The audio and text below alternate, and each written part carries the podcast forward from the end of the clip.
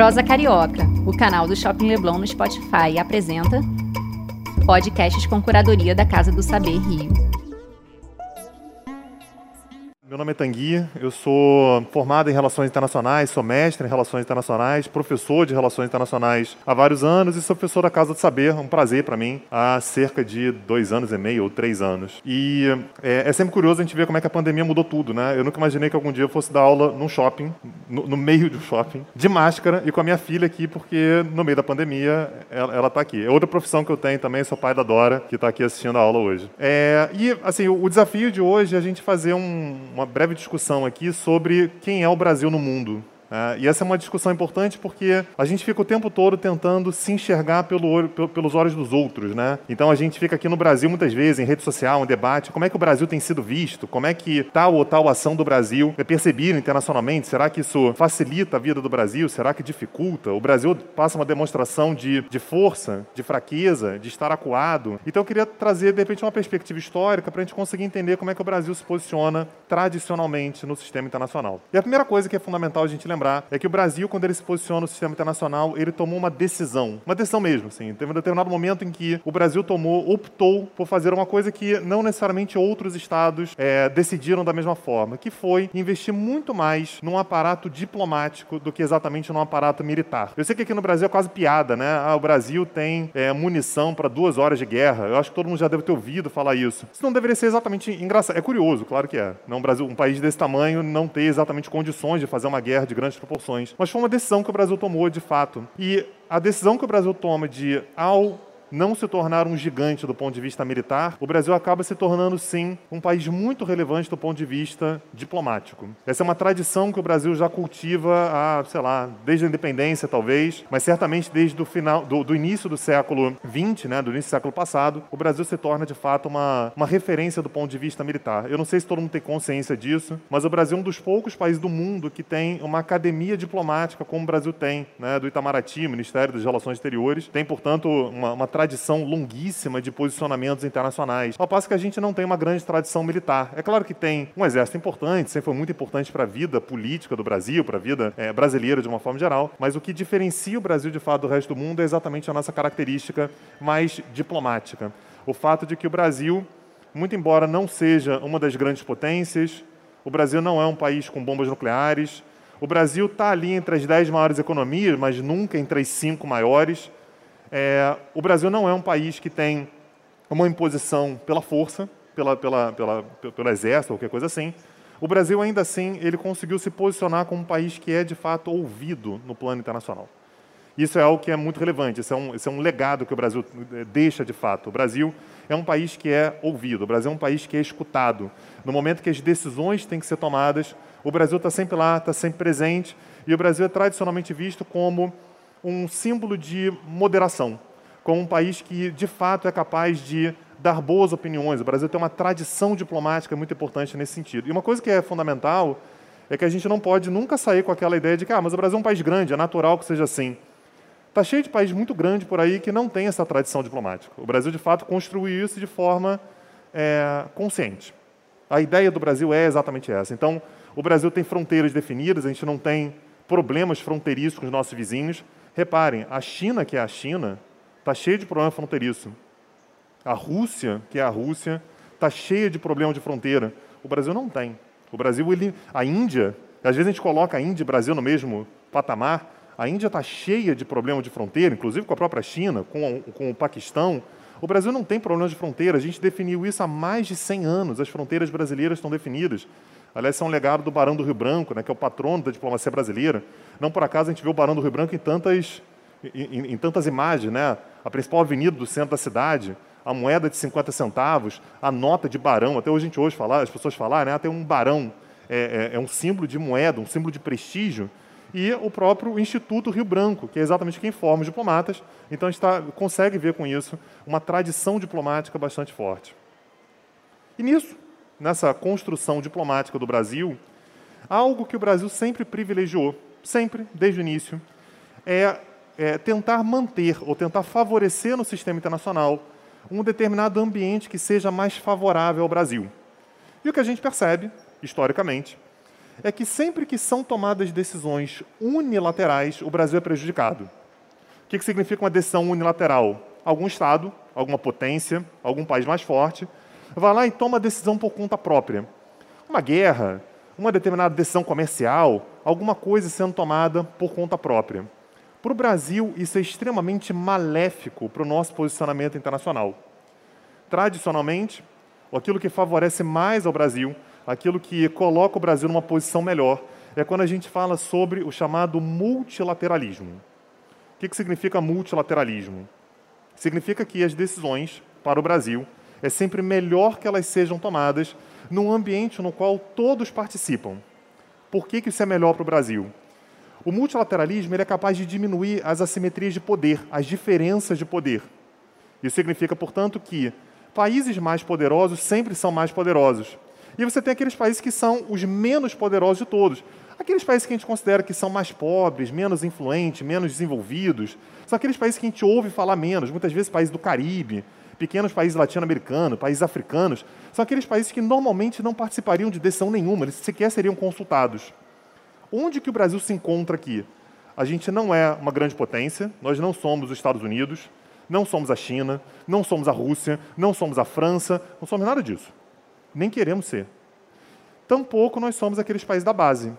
Onde que o Brasil está? O Brasil está no meio. E a gente tem um posicionamento, portanto, que sendo um país do meio, o ideal para a gente é que as decisões sejam tomadas com todo mundo participando. Por quê? Porque com isso eu achato a diferença de poder. Aquele que é mais poderoso exerce um pouco menos de poder, ele continua sendo mais poderoso, mas ele se impõe menos sobre os demais, porque você tem uma discussão que é mais diplomática do que militar. Ao passo que os países da base, que normalmente não seriam ouvidos, passam a ser ouvidos de alguma forma. O Brasil, portanto, numa posição intermediária, ele consegue dialogar tanto com os mais poderosos, quanto se posicionar como uma liderança daqueles países que estão no extrato de baixo. Logo, a posição na qual o Brasil sempre quis se posicionar diplomaticamente é uma posição multilateral. Não por acaso, o Brasil é membro fundador da ONU. Desde o início o Brasil está lá. E não é somente fundador, às vezes tem estados que são fundadores, mas que não atuam muito, não estão muito presentes. O Brasil não. O Brasil sempre fez questão de estar muito presente. Todo mundo já deve ter ouvido falar sobre isso. O Brasil abre sempre as reuniões da Assembleia Geral. Não importa o que aconteça, sempre o presidente brasileiro abre a Assembleia Geral da ONU. Isso é um símbolo de prestígio. Poderia ser qualquer outro. O critério não foi é, é, ordem alfabética, não foi quantidade de poder, não foi nada disso. Poderia ser a Albânia, poderia ser a Argentina, poderia ser qualquer um. É o Brasil. O Brasil é um país que é muito ouvido em praticamente todos os temas: direitos humanos, meio ambiente, questões nucleares. O Brasil tradicionalmente se posicionou como um país muito ativo nesses temas todos. E mesmo em momentos nos quais o Brasil pecou exatamente por agir pouco, pelo, durante a ditadura militar, por exemplo, o Brasil foi um país muito afastado desses, desses, dessas discussões internacionais. Quando o Brasil volta a participar, a gente volta participando de uma posição de muito destaque internacional. E isso acaba tendo como impacto, acaba tendo como efeito o Brasil ser visto como um país que prima, que preza pela estabilidade internacional. O Brasil ser visto como um país que contribui para os debates internacionais. Você quer discutir sobre qualquer assunto, o Brasil é tradicionalmente uma grande opção, uma belíssima opção, um país que tem condições de contribuir. Muito embora não seja uma potência econômica, é uma grande economia, claro. Tá, normalmente ele entra a sexta, a décima maior economia, mas não é uma das grandes economias do mundo, possivelmente nunca venha a ser. A gente não tem bombas nucleares, tampouco gostaria de ter bombas nucleares, a gente não tem muito essa intenção. Nós não fazemos grandes investimentos militares no sentido de nos tornarmos de fato uma grande potência. Há países que fazem isso ativamente, o Brasil não tem essa intenção, basicamente porque o ambiente no qual nós nos sentimos confortáveis é sendo um país que consegue dialogar com todo mundo. O Brasil é um país latino-americano, logo nós somos uma liderança do nosso é, continente, da nossa região. O Brasil, tradicionalmente, pelo menos desde a década de 60, mantém uma relação muito próxima com países africanos, mantém uma relação próxima com países asiáticos, tem um bom trânsito, tradicionalmente, com países comunistas, socialistas, africanos, ricos, pobres, países árabes, Israel, por que não? A lógica brasileira é quanto mais eu dialogar, mais, é, é, de forma mais relevante eu me posiciono no plano internacional, isso me facilita em todos os planos. Eu ganho relevância política e eu ganho relevância econômica, porque eu recebo investimentos, eu consigo fazer parcerias, eu consigo mais recursos, eu consigo vender os meus produtos. Então, o ambiente no qual o Brasil se sente confortável é esse ambiente de diálogo, diversidade, mais parceiros. É claro que alguns estados vão ser estruturalmente mais importantes do Brasil, o caso dos Estados Unidos, inegavelmente, é o caso da Europa Ocidental, é o caso da Argentina, que está aqui do lado, são inegavelmente mais é, próximos da gente, mas o Brasil tem alguns parceiros importantes é, na Ásia, né? e aqui eu não estou falando somente sobre Japão e China, que são aqueles que a gente pensa mais, mas países como a Indonésia, né? são países que ganham uma relevância bastante grande para o Brasil. É por isso que a maneira pela qual o Brasil vem se posicionando no plano internacional nesse momento é vista com tanta preocupação. Pelo fato de que o Brasil, nesse momento, ele vem buscando uma forma de alinhamento aos Estados Unidos que é, não é exatamente inédita. A gente já teve outros momentos de grande relacionamento com os Estados Unidos, mas sempre se relacionando com os Estados Unidos, o que é muito saudável para o Brasil ter uma boa relação com os Estados Unidos, sempre foi, mas tendo algum tipo de autonomia na hora de fazer a nossa política externa na ONU, fazer a nossa política externa com relação aos nossos vizinhos da América Latina, fazer a nossa política externa na Organização dos Estados Americanos, ter outros relacionamentos para além somente dos Estados Unidos. A preocupação que a gente tem hoje é que a política externa do Brasil, nesse momento, ela vem basicamente emulando, copiando uma política externa dos Estados Unidos, que é uma grande potência. Ou seja, se tem um país que pode agir sozinho e diminuir a importância da ONU, por exemplo, são os Estados Unidos. Se eles fizerem, eles ganham. O problema é que quando o Brasil reforça isso, a gente tira o Brasil da posição que é a posição mais favorável para a gente, que é a de conseguir dialogar com todo mundo.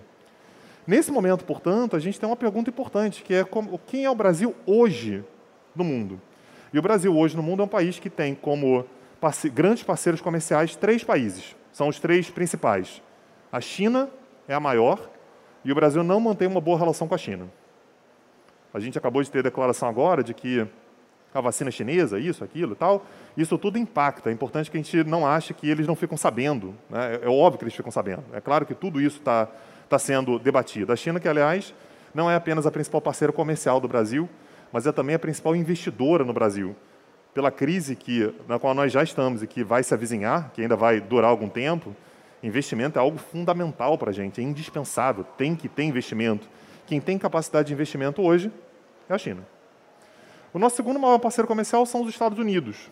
E o Brasil fez uma opção, mais uma vez uma opção recente, de estabelecer um bom relacionamento não com os Estados Unidos, mas com o governo que está nos Estados Unidos nesse momento. Isso é importante ficar claro também, não é uma posição tradicional do Brasil. Historicamente, o Brasil estabelece uma relação com o país e não necessariamente com o governo. Exatamente porque a gente sabe que, particularmente com os Estados Unidos, a eleição é intercalada. Um presidente assume no Brasil, depois de dois anos de mandato, muda ou se mantém, tem eleição nos Estados Unidos. É o que está acontecendo exatamente agora. De modo que, a partir do momento em que o Brasil adere a uma política, com a sua política externa ao governo do presidente Donald Trump especificamente, o que é bom que mantém um bom relacionamento, mas ele, ao fazer isso, ele faz de uma forma que impede um relacionamento mais fluido com, eventualmente, um governo democrata do eh, Joe Biden. Então, isso traz uma preocupação, porque é possível que daqui a muito pouco tempo a gente passa a ter uma relação estremecida com a China, que é a maior parceira comercial e maior investidora no Brasil, e um relacionamento estremecido com os Estados Unidos, que são o segundo maior parceiro comercial e o segundo maior investidor. E a gente pode falar assim, ah, mas de repente o Brasil está investindo nas relações regionais. Não, a relação com a Argentina, gente, é a pior desde pelo menos 1985. Eu nasci em 84, ou seja, da minha vida inteira, eu, eu nunca vi um relacionamento tão ruim é, do Brasil com a Argentina quanto que a gente tem nesse momento. É a primeira vez em muito tempo, isso é uma questão histórica, é a primeira vez em muito tempo que a gente tem governos tão desviantes, governos com propostas diferentes, mesmo durante a ditadura militar. Tinha ditadura militar lá e tinha ditadura militar cá. Então, mais ou menos, a gente tinha algum nível de sintonia, ainda que não a sintonia que a gente gostaria. Mas é, a gente teve governos liberais ao mesmo tempo. A gente teve governos de esquerda ao mesmo tempo. A gente teve governos mais liberais ao mesmo tempo. Essa é a primeira vez em muito tempo que a gente tem um governo de direita no Brasil, um governo de esquerda na Argentina, o que faz com que a gente tenha mais uma vez uma posição de estremecimento. Dessa maneira, o Brasil conseguiu a proeza de passar de ser um país de uma tradição diplomática de diálogo com todos para poder ser muito em breve, caso né, o, o, o, favoritismo do Biden se confirme, que não está garantido, tá? Mas caso o favoritismo do Biden se confirme, a gente poderia ter relações estremecidas com nossos três principais parceiros, sem qualquer tipo de relacionamento para além desses três. A pergunta que fica aqui, portanto, é: caso isso aconteça, caso de fato Trump perca a eleição, o que é uma grande possibilidade, não é garantido, mas é uma grande possibilidade, quem seriam os aliados mais próximos do Brasil? E eu me arrisco a dizer que os países de quem a gente teria, com quem a gente teria mais proximidade a partir desse momento seriam Israel, Hungria, Polônia e República Tcheca. Eu não sei se a gente consegue manter uma política externa assim, sobretudo levando em consideração que até pouco tempo atrás o Brasil tinha relacionamentos é, bons com todo mundo, com absolutamente todo mundo. Não dava para imaginar, alguns anos atrás, é, um relacionamento exatamente estremecido com alguém. Não estou dizendo que o relacionamento era sempre bom. Havia idas e vindas, momentos de aproximação, momentos de, de tensão, críticas brasileiras, mas o Brasil ele tentava, ele buscava manter um diálogo com todo mundo. A política externa hoje é uma política externa que reverte aquilo que o Brasil vinha fazendo é, tradicionalmente. Então, o ponto que eu quero trazer para encerrar, nem sei, Adriano, se eu, se eu, já passei do horário, mas o ponto que eu queria trazer para gente, a gente encerrar aqui é a gente não pode tomar a maneira pela qual o Brasil vem sendo visto hoje como um símbolo daquilo que o Brasil sempre fez tradicionalmente. O Brasil sempre primou, pelo menos desde a redemocratização, o Brasil sempre primou por ser um país que dialoga com mais estados e sobre mais temas. É, inclusive discussões como direitos humanos, como meio ambiente. Só para deixar claro, a questão ambiental, eu não, eu não quero dar, dar a entender que todos os governantes brasileiros sempre morreram de amores pelo meio ambiente. Você não precisa morrer de amores pelo meio ambiente. Você precisa dar a impressão de que você. O ideal é você gostar, claro. Né? O ideal é você realmente se importar. Na impossibilidade, eu acordo todos os dias, eu quero que a árvore caia, porque eu não gosto do meio ambiente. Finge que você gosta do meio ambiente. Por quê? Porque as pessoas, cada vez mais, elas consomem com base em premissas ambientais. Isso vem sendo, esse era algo que acontecia muito na Europa Ocidental em determinadas partes dos Estados Unidos, atualmente é absolutamente difundido. Não sei se alguém que faz isso, mas é, você pegar a embalagem no supermercado e dar uma olhada como que aquilo foi produzido, onde foi produzido. E cada vez mais tem havido a construção de uma imagem negativa de produtos feitos no Brasil. E eu não vou comprar esse produto brasileiro porque a situação ambiental está degradada, porque a situação ambiental não me agrada, porque a situação ambiental é exatamente o contrário daquilo que eu acredito. De modo que toda postura brasileira que é não vou ter relacionamentos com aqueles que, eu, que, que me desagradam, porque a questão é econômica, eu tenho que atrair investimentos, ela cai por terra. Porque o Brasil não consegue manter um bom relacionamento com a China, não manter um bom relacionamento com os Estados Unidos, não manter um bom relacionamento com a Argentina, é, desmontou todo o aparato de é, integração regional que o Brasil tinha. Mal ou bem, era, uma, era, era um selo de qualidade do Brasil. Toda vez que o Brasil fala, o Brasil fala em nome da América Latina.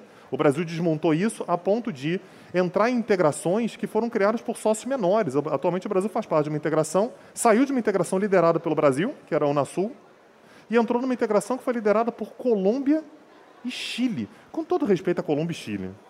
Com todo respeito. Mas não dá para o Brasil entrar numa integração que é liderada por Colômbia e Chile. De modo que o Brasil, nesse momento, é um país que sumiu do plano internacional. O Brasil não é mais uma discussão. O Brasil não é mais um debate. Para a gente não sair daqui deprimido, né? para a gente ter uma nota positiva, né? é, a tendência é que o Brasil tente, em algum momento, voltar para a sua política externa tradicional e o Brasil tem algum crédito para isso. Não é rápido, não é de uma hora para outra, mas o Brasil tem um, tem um crédito com isso. O Brasil ainda é reconhecido como um país que tem uma tradição diplomática muito forte, muito relevante, que já atuou muito e conseguiu contribuir muito para o plano internacional ser mais estável, ser mais razoável, ser, é, é, é, é ter debates que são, podem ser considerados um pouco mais é, construtivos em vários temas. A preocupação é quanto tempo a gente demora para conseguir voltar para aquele posicionamento tradicional e reconhecido que o Brasil sempre teve. Obrigado, gente. Você ouviu Prosa Carioca, o canal do Shopping Leblon no Spotify. Podcasts com curadoria da Casa do Saber Rio.